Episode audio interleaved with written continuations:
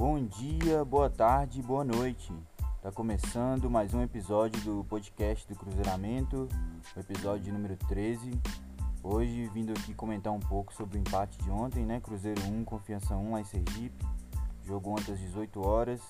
Um jogo que não teve muito brilhantismo, a parte técnica não sobressaiu muito, é, mas vamos estar tá aí comentando. Vou estar tá falando um pouco sobre a atuação de alguns jogadores e a sequência da Série B pra gente. Estamos chegando aqui no episódio 13. Peço que se você escuta o podcast é, e ainda não segue a gente nas redes sociais, que siga por gentileza. É, Spotify, é, na plataforma de podcast que você escuta se não for Spotify.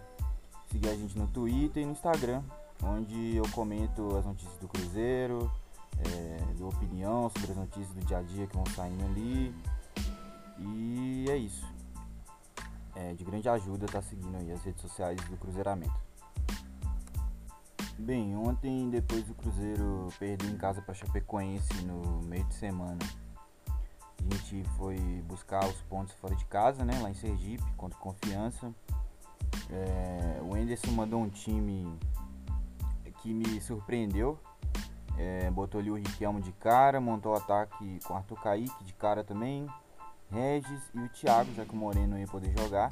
Cruzeiro com alguns desfalques, né? Stênio não ia poder jogar, o Moreno. É... Especulei na minha cabeça durante esses dias que o Anderson talvez poderia escalar o Wellington, né? Finalmente ter essa chance de titular para o Wellington. O Wellington que entra praticamente toda a partida. É... Mas novamente o Anderson opta por deixar ele no banco. Colocou o Riquelmo, o Riquelmo que fez sua estreia no profissional é, jogo passado, jogo retrasado, se não me engano. É, mais uma vez o Wellington no banco me chama a atenção. É, para mim fica claro, cada vez mais claro como o Enderson pensa no Wellington como jogador mais de segundo tempo. não sei se é a questão física dele. É, é um jogador que o Enderson sempre tenta pôr ali nos últimos 15 minutos. É, talvez pela velocidade que ele tem, pela pela capacidade que ele tem de quebrar linhas é, de marcação. É, mas não sei, o Enderson pensa nele, pelo que eu posso ver, como jogador para entrar ali no segundo tempo. De cara ele optou pelo Riquelme, jovem Riquelme aí, promissor também. Bem, o Cruzeiro começou a partida tentando tomar as iniciativas, tentando ser o time que propõe o jogo, é, ter um domínio, o time do confiança é, não tinha capacidade de, de jogar de igual para igual com o Cruzeiro, é, aceitaram o Cruzeiro tentando impor, impor o seu jogo. É, a gente com mais posse, conseguimos um pênalti ali duvidoso. É, na minha visão, não consegui identificar o pênalti ali. Mas o juiz marcou, o resto perdeu, né? É, logo em seguida a gente consegue achar nosso gol ali, um cruzamento do, do Regis o Cáceres entra de cabeça dentro da área, consegue mandar para dentro. Cáceres que não canso de falar, que contratação. Cada partida vem se provando cada vez mais. Ontem fez uma partida interessantíssima. É, ele que em tese não é um lateral que tem como característica ir ali de fundo, tem um apoio muito poderoso. É um lateral que marca mais, se preocupa às vezes em marcar primeiro e sair para o jogo depois e tudo bem, é a característica dele. Mas ontem, principalmente ontem, cara, é, foi um, um, lateral assim, bastante agudo, foi muita linha de fundo. É, é, chegou à área, né? Entrou dentro da área para conseguir fazer o gol de cabeça. É, acho que o último gol de cabeça de um lateral do Cruzeiro foi aquele gol épico do Diogo Barbosa, né? Na Copa do Brasil. É, enfim, Cáceres fez uma boa partida ontem. É, talvez eu elegeria ele o melhor do, do Cruzeiro. É, achei bastante interessante as ultrapassagens dele na lateral, o auxílio ele ali ao, ao Riquelmo, né? Principalmente ali no primeiro tempo.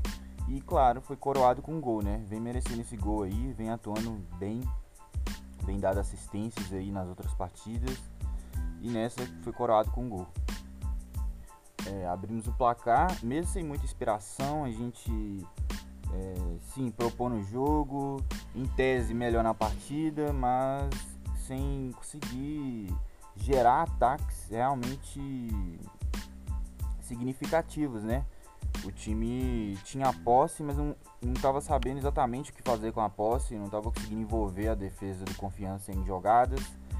E levamos um empate num, num, numa descida do time deles. É uma das raras descidas com perigo do time do Confiança. É, eles conseguiram achar jogada ali, finalizaram a gol, a bola entrou. É, é como eu disse ontem assistindo o jogo aqui em casa, eu comentei que às vezes na Série B é, tá jogando melhor e ter o melhor futebol não determina o resultado. Não determina praticamente em nenhuma situação no futebol, né? Futebol é sempre é, aquele esporte que o imprevisível sempre pode estar acontecendo, mas Série B especificamente, é, um algo a mais pode pesar aí. E essa descida do Confiança mostrou isso. Eles empatam a partida, o Cruzeiro estava melhor, mas sem conseguir gerar tantos ataques quanto poderia. E acabamos levando esse 1 a 1 aí pro vestiário, 1 a 1 que pesou, porque o Confiança não estava atacando para empatar. Apesar do Cruzeiro também não estar tá imprimindo grandes ataques, mas tinha pelo menos o controle da bola. E fomos pro intervalo aí com esse 1 a 1 entalado na garganta aí.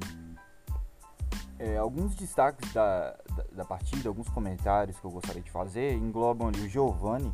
O Giovani, que é um lateral que veio pro Cruzeiro com essa promessa de ser um, um um lateral com boas valências ofensivas, que o Enderson já havia aproveitado bastante na América, mas ontem não, novamente, não, na minha visão, não fez uma partida boa, é, não produziu no ataque, inclusive o Cáceres foi nosso lateral mais ofensivo ontem, o Giovani pouco foi além de fundo, é, pouco auxiliou ali o Arthur Kaique, o Arthur Kaique fez uma partida também discreta, na minha opinião, é, ontem os pontas também, não só o Arthur Kaique, né, como o Riquelmo também, porém o Riquelmo pelo menos participando mais com o Arthur Kaique. Enfim, ambos não fizeram uma partida boa, na minha opinião, assim, é, não chegaram ali de fundo. Novamente, o problema que eu bato na tecla quando o Maurício está em campo. É, ontem voltou a acontecer sem ele também. O Cruzeiro é um time sem profundidade. É, o Riquelme até tentou. O Riquelme ontem foi o nosso ponto aqui mais buscou jogo, mais tocou na bola, mais tentou driblar. É, ele fez uma partida pela idade, pela experiência que ele possui, que é pouca. Ele fez uma partida até ok. É, ok, não conseguiu dar muita profundidade, mas conseguiu trabalhar ali mais por dentro, tentando tocar aí. Já é um jogador mais experiente, mas não está na sua condição física ideal. Também pouco chegou ali de fundo, não finalizou, não cruzou. Então, assim, uma partida bem apagada dos nossos pontas. E isso atrapalha demais nosso esquema. Ainda mais que ontem o Whindersson montou o, a escalação com dois pontas. É, o nosso centroavante, que é o Thiago, é, também não atuou muito na área. Se observar o mapa de calor do Thiago, você vê que ele ficou muito mais fora da área do que da área. Ele ficou caindo ali pelo lado direito, é o lado ali do Riquelmo, o lado que entrou o Wellington depois. Então, foi uma partida que nosso posicionamento foi bastante estranho. Nosso centroavante não estava na área, nossos pontas não chegavam ali de fundo.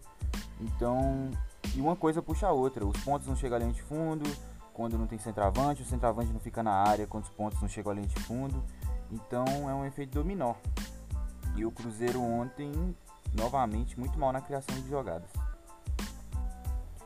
É, no segundo tempo criamos pouco novamente, uma partida sem muita inspiração de ambos os lados, principalmente do lado do Cruzeiro, tem os jogadores em tese mais técnicos. É, o gramado, ok, o gramado não estava nas suas condições ideais para o Cruzeiro, é, não estava um gramado ideal para o toque de bola, mas não justifica, cara, não justifica a fraca atuação ofensiva ontem novamente. É, queria destacar que na volância, apesar do, de todas as críticas que recebe, todo o desgaste, o Henrique ontem não foi mal. O Henrique ontem ganhou a oportunidade do Anderson. Não achei que ele foi mal. É, desarmou bastante, tocou bastante na bola. É, foi bastante dominante ali no meio de campo. Teve em todos os cantos ali do meio de campo, juntamente com o Jadson. Jadson ontem que novamente titular. Mas ontem errou bastante, errou mais do que ele costuma errar. É, buscou bastante jogo também, é, sempre caindo ali pela, pela direita. Buscou bastante jogo, errou bastante também. Às vezes até por isso, como ele tentou bastante, ele errou bastante. É, se não me engano, ele perdeu 21 bolas ontem. Porém, tocou nela 94 vezes, que é um número acima do que ele vinha costumando tocar na bola. É, enfim. Penso que temos que melhorar bastante ali, a parte ofensiva principalmente.